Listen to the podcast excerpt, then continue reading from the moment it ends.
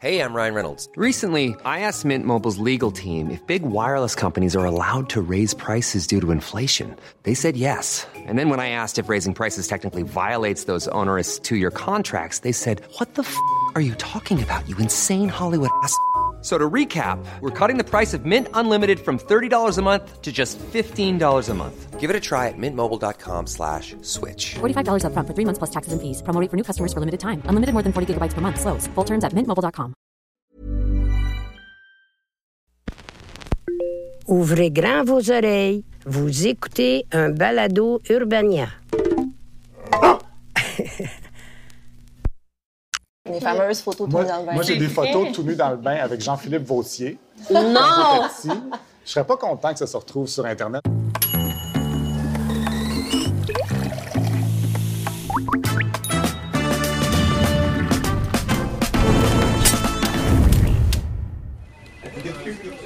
Au pays, 85% des enfants de 2 ans se retrouvent dans au moins une publication sur les réseaux sociaux. Mais aussi cute soit-elle, est-ce que les photos d'enfants ont vraiment leur place en ligne? C'est ce dont je vais jaser autour d'un café avec Mélanie Millette, professeure à l'UQAM et chercheuse en médias sociaux numériques. Bonjour.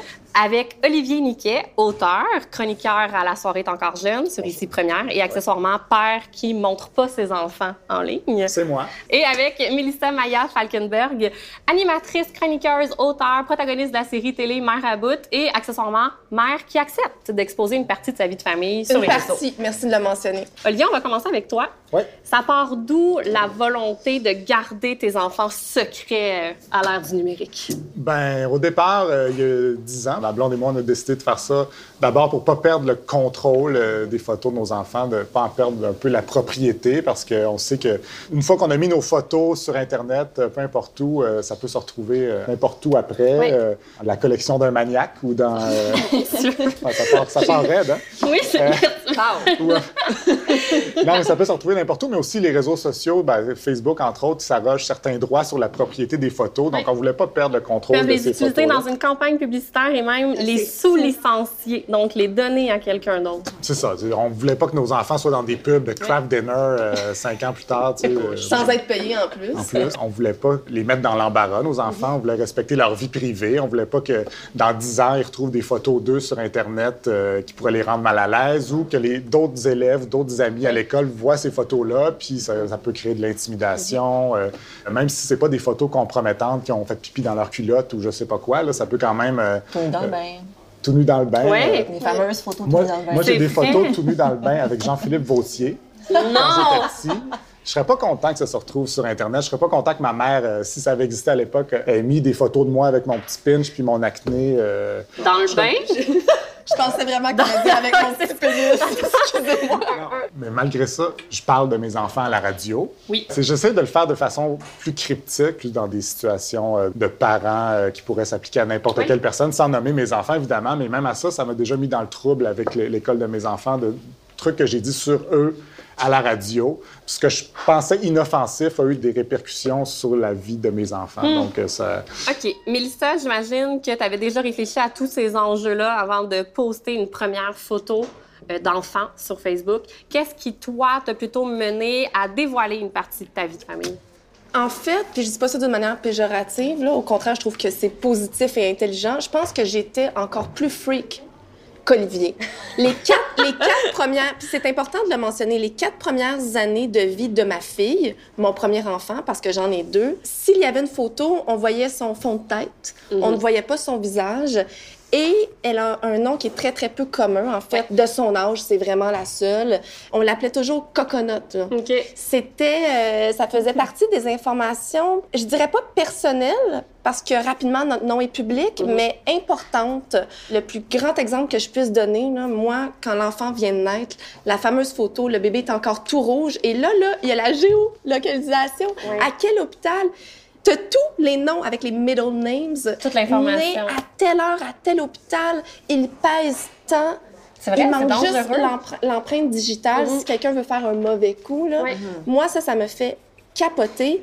Et je ne dis pas ça en riant. Mais avec ma première enfant, même si j'étais une mère chill, zen, heureuse, j'avais peur du kidnapping. C'est pas une blague. C'était comme ma petite. euh, je sais que les chances sont très, très. ta petite crainte. C'était ma, c'était ma, Ben ma- ma petite grosse crainte. Bref, je ne montrais rien. Et à un moment donné, je vais pas dire c'était insoutenable, là, c'était pas la guerre civile, on s'entend, mais quand on met un enfant au monde, là, justement, c'est pas juste Hey, voici un mini-moi qui, des fois, est habillé donc ben cute, puis je mets une photo, puis ça récolte des likes. C'est 24 heures sur 24. C'est tellement la plus grosse affaire dans ta vie. Puis moi, de manière naturelle, je l'ai toujours dit, je ne suis pas journaliste, je suis une chroniqueuse. Tu sais, j'aime partager ce qui me fait vibrer. Puis, elle nous suit partout aussi, cet enfant-là, dans les lancements. Elle fait vraiment partie... Ben, elle fait partie de C'était pas authentique de la mettre de côté, finalement. c'était dur de jamais la montrer. Mhm. Puis je suis comme devenue plus zen par rapport à ça. D'ailleurs, Mélanie, selon les statistiques, en moyenne, avant ses 13 ans, un enfant va avoir 1000 photos de lui sur les réseaux sociaux. C'est Pas moi, par contre. 13 ans, là, c'est même pas l'âge d'être utilisateur des réseaux sociaux. Fait clairement, il y a quelque chose qui culturellement pousse les parents à partager cet aspect-là de leur vie. Qu'est-ce qui justifie ce comportement-là? Ben, je pense que les, les deux témoignages illustrent bien l'espèce de négociation qu'on doit faire entre une pulsion d'une part de vraiment partager ce qui fait notre vie finalement. Hein. Ça s'appelle des médias sociaux, c'est pas pour rien. L'intérêt de base qu'on a envers ces plateformes-là, c'est pour maintenir du lien social avec des personnes qu'on connaît souvent déjà dans la vraie vie, Oui. euh, dans la vraie vie.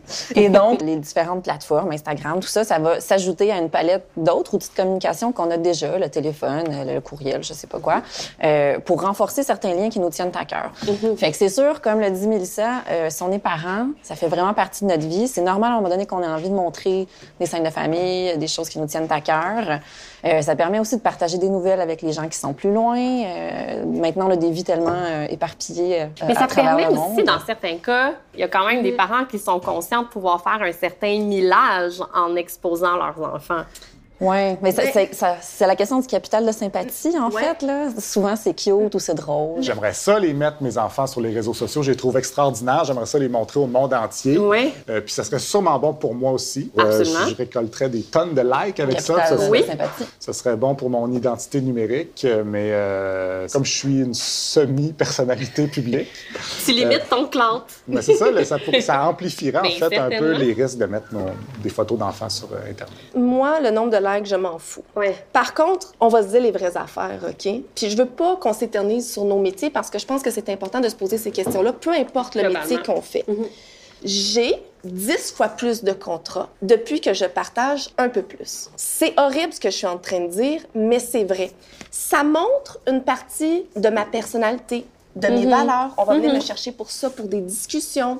Ça accentue aussi certains traits de personnalité, certains goûts, certaines aptitudes. À une époque où la popularité compte beaucoup sur la présence en ligne, j'imagine que montrer sa famille, Et je effectivement, ça peut aider. Montrer sa famille ou se montrer point. Ce que tu décris, ça s'appelle Oui. du capital de visibilité. Puis c'est vraiment pensé comme une forme de capital. Comme le capital économique nous permet d'acheter des choses, le capital de visibilité, en fait, c'est une nouvelle catégorie qu'une sociologue française euh, a proposée pour penser ce, ce pouvoir Hmm. que ça nous donne d'être vu et reconnu et d'avoir une capacité à susciter de la mention j'aime. Mais dans certains cas, moi, ça m'a même donné des contrats, puis c'était pas voulu, là. Je me suis pas dit, je vais faire ça pour ça. C'est important de le garder au montage. On le garde au montage. Oui, c'est ça. Mais, par exemple, je pense vraiment que je suis devenue plus féministe quand je suis devenue maman. J'ai moi-même vécu des injustices en étant enceinte de ma première. J'ai eu envie de parler de certaines choses euh, dont j'aurais pas pu parler si je les avais pas vécues.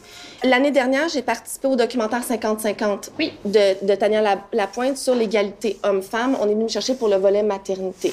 On serait jamais venu me chercher si j'avais pas présenté une partie de ma parentalité, de ma maternité sur les médias sociaux. J'ai lu un article euh, récemment dans le Washington Post. Oui, je lis le Washington Post. Impressionnant.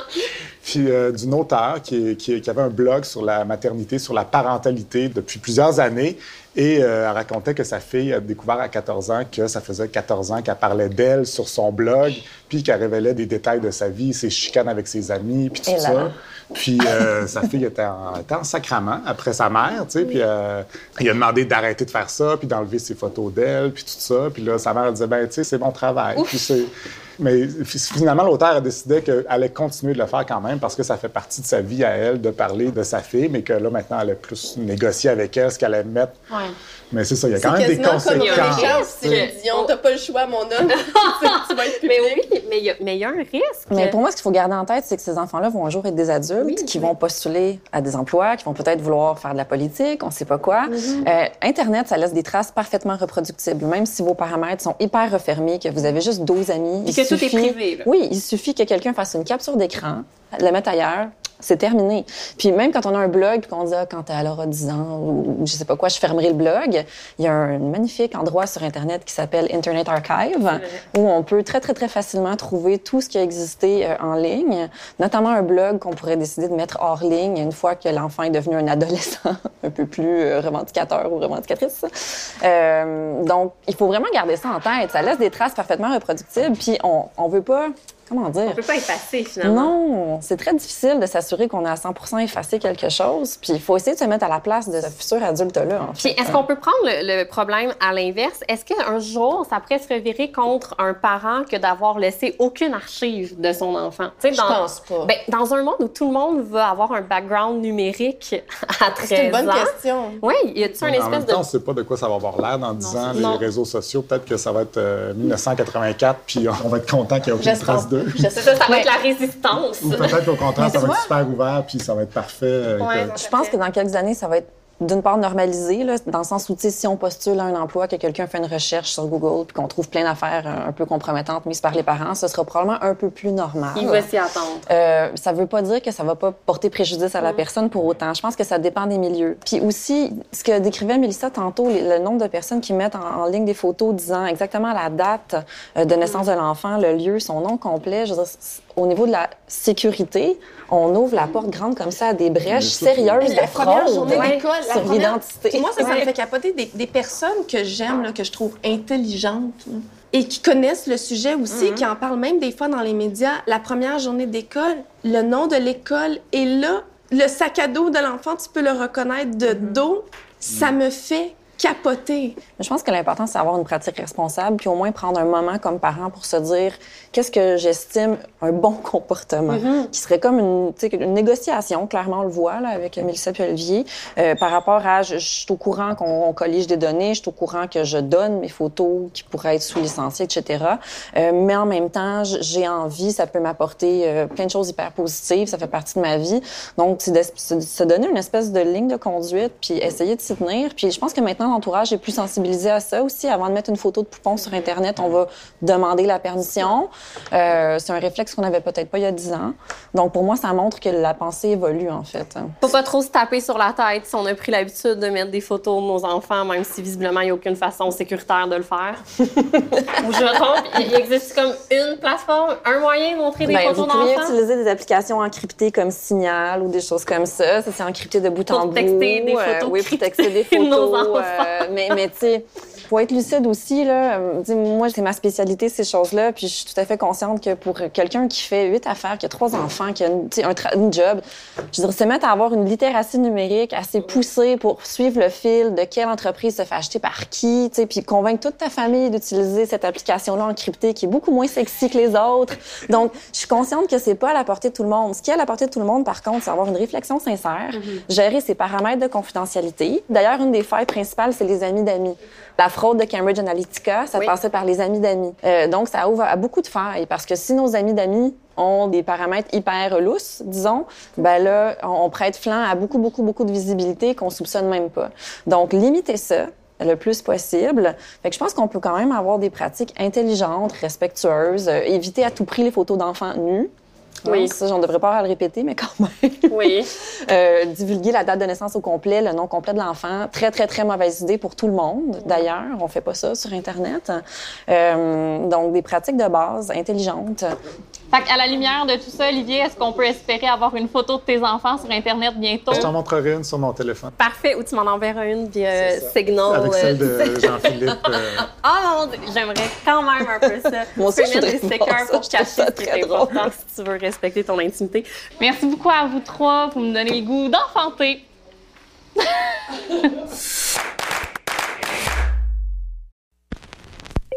Vous avez aimé ce balado? Découvrez-en plus sur urbania.ca.